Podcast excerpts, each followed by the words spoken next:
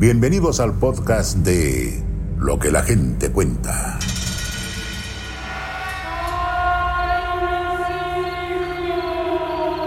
La Llorona es una de las leyendas más conocidas en todo nuestro país.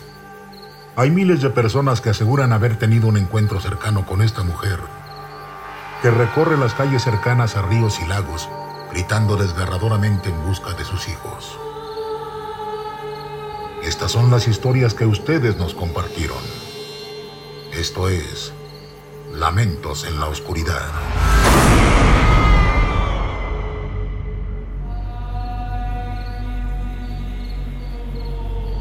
Esta es la historia de Juana.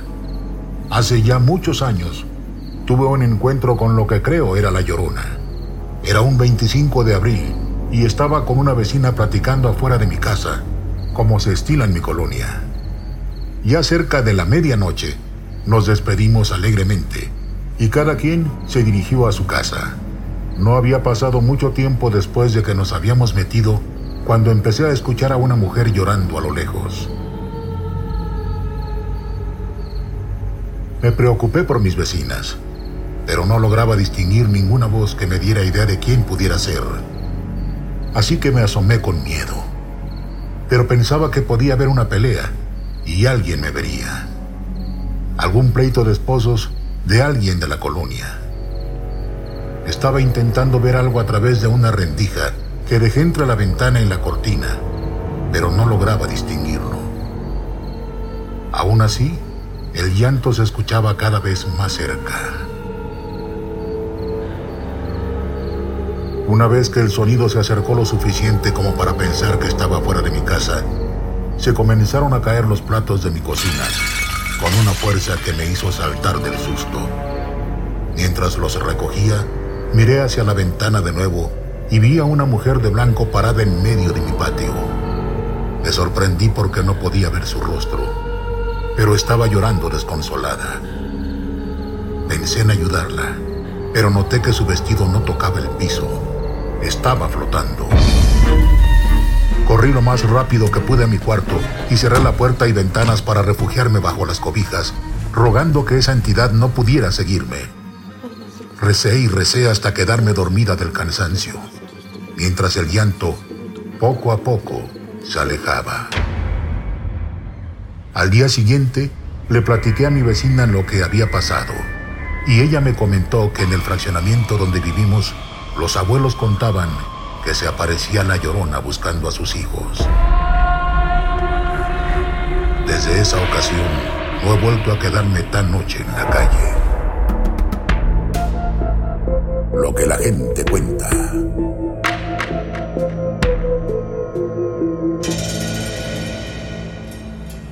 Fernando nos cuenta cómo el camino a casa se convirtió en un túnel de desesperación para él. En el año de 1989 salí de trabajar en los muelles del puerto de Veracruz. Mi horario era de noche y como ya era tarde, algunos de mis compañeros me dieron un aventón. Eran alrededor de las 11, 11.30 de la noche y me bajé del automóvil. Estaba cerca de mi casa, pero forzosamente tenía que pasar un camino que dividía dos lagunas enormes. Como pasaba por ahí diario, continué sin mayor preocupación, pero cuando había dado algunos pasos, descubrí que estaba completamente solo. Tuve una sensación de incomodidad, así que me apresuré para atravesar rápidamente. Al llegar casi a la mitad del camino, los perros dejaron de ladrar a lo lejos y los grillos nocturnos callaron. Se hizo un silencio abrumador a mi alrededor. Avancé lentamente y escuché un grito, largo, profundo y agudo, como un cuchillo. De momento, pensé que era una broma de alguno de mis compañeros que se podría haber quedado cerca para asustarme. Pero el lamento se escuchó una vez más a pocos metros de mí y supe que era ella, con una voz desgarradora y de ultratumba. Me quedé sin aliento. Aunque sabía que tenía que correr para poder protegerme, mis pies se sentían pesados como plomo y mis piernas no reaccionaban.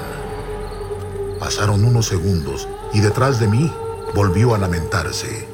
El grito era tan potente que me aturdió y toda la piel se me erizó. Lo único que pude hacer en ese momento fue rezar lo poco que recordaba con tanto miedo, convenciéndome de no voltear bajo ninguna circunstancia. La lámpara que iluminaba al final de la calle se alejaba más y más, mientras la voz detrás de mí susurró algo que no pude entender y volvió a gritar. Y se perdió al final del puente. No sé cómo reunir valor suficiente, pero mientras más se alejaba, más rápido podía moverme. Así que corrí y corrí hasta llegar a mi casa. Llegué empapado en sudor y sin poder pronunciar ni una sola palabra. No pude conciliar el sueño en varios días, porque en el silencio todavía podía escuchar el horrible grito de la llorona. Lo que la gente cuenta.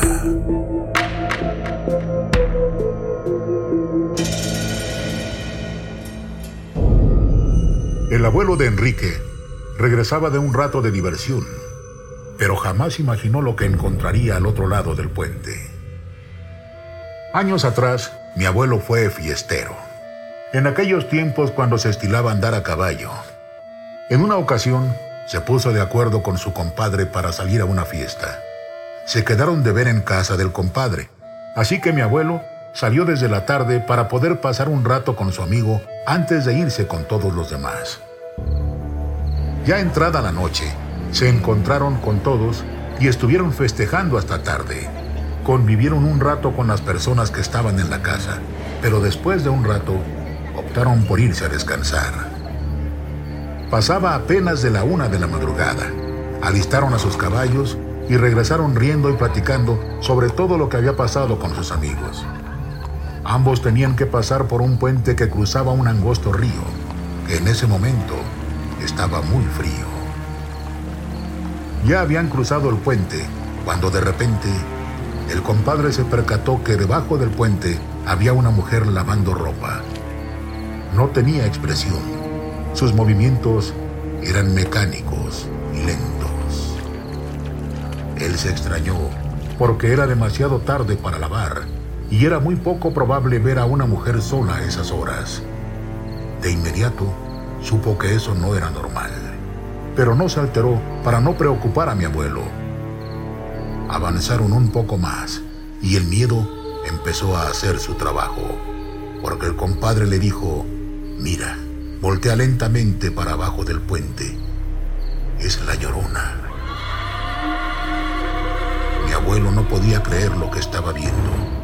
Estaba muy asustado también, pero recordaron que en los plantíos de tabaco se rumoraba que ni a la llorona ni a los fantasmas les gustaba el olor a tabaco.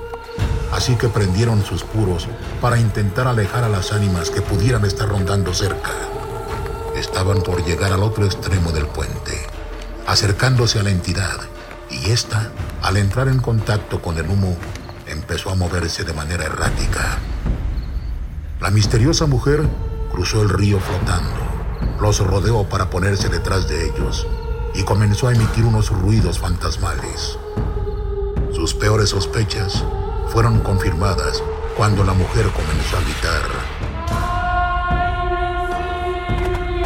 Y a ellos no les quedó más que avanzar a todo galope, intentando dejar una estela del humo del tabaco para que esta entidad no se acercara a ellos. Después de ese día, mi abuelo entendió que una parranda podía convertirse en su peor pesadilla. Estas son algunas de las historias de lo que la gente cuenta. Muchas gracias por compartirlas con nosotros. Los invitamos a ver de lunes a jueves la nueva temporada de Lo que la gente cuenta. Por Azteca 7 a las 7.30 pm. Nosotros nos vemos y nos escuchamos la próxima semana en el siguiente episodio de este podcast.